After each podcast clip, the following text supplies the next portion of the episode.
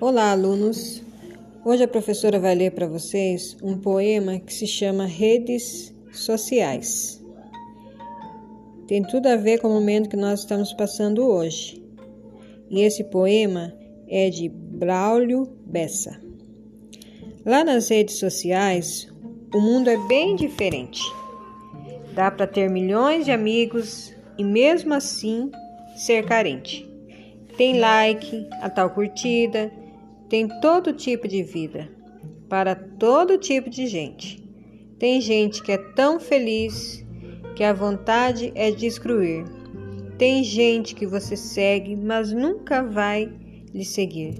Tem gente que nem disfarça, diz que a vida só tem graça, com mais gente para assistir.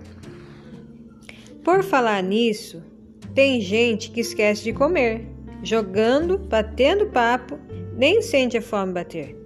Celular virou fogão, pois no toque de um botão o rango vem para você.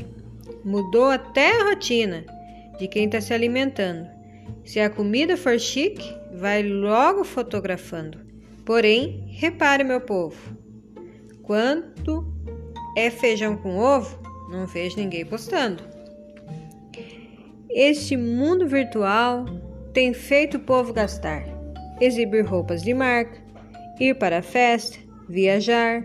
É claro, o mais importante, que é ter de instante em instante um retrato para postar. Tem gente que vai para o show do artista preferido, no final volta para casa sem nada ter assistido. Pois lá só foi para filmar, mas para ver no celular nem precisa ter ido. Lá nas redes sociais, todo mundo é honesto é contra a corrupção, participa de protesto, porém, sem fazer login, não é tão bonito assim. O real é indigesto. Fura a fila, não respeita e, quando o sinal está fechado, tenta corromper uma guarda, um guarda. E quando está sendo multado, depois, quando chega em casa, digitando manda-brasa, criticando um deputado. Lá nas redes sociais, a tendência é ser juiz é condenar muitas vezes sem saber que nem o que diz. Mas não é nenhum segredo que quando se aponta um dedo, voltam três para o seu nariz.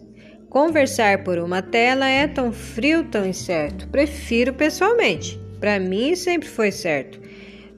Sou a meio destoante, pois junto quem está distante me afasta quem está perto. Tem grupo do de todo tipo, do tipo de conversa, com assuntos importantes e outros nem interessa.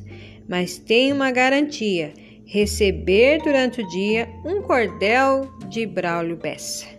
E se você receber esse singelo cordel, que eu escrevi à mão num pedaço de papel que tem um tom de humor, mas no fundo é um clamor, lhe pedindo para viver. Viva a vida e o real pois a curtida final ninguém consegue prever. Sala de leitura, professora Aline.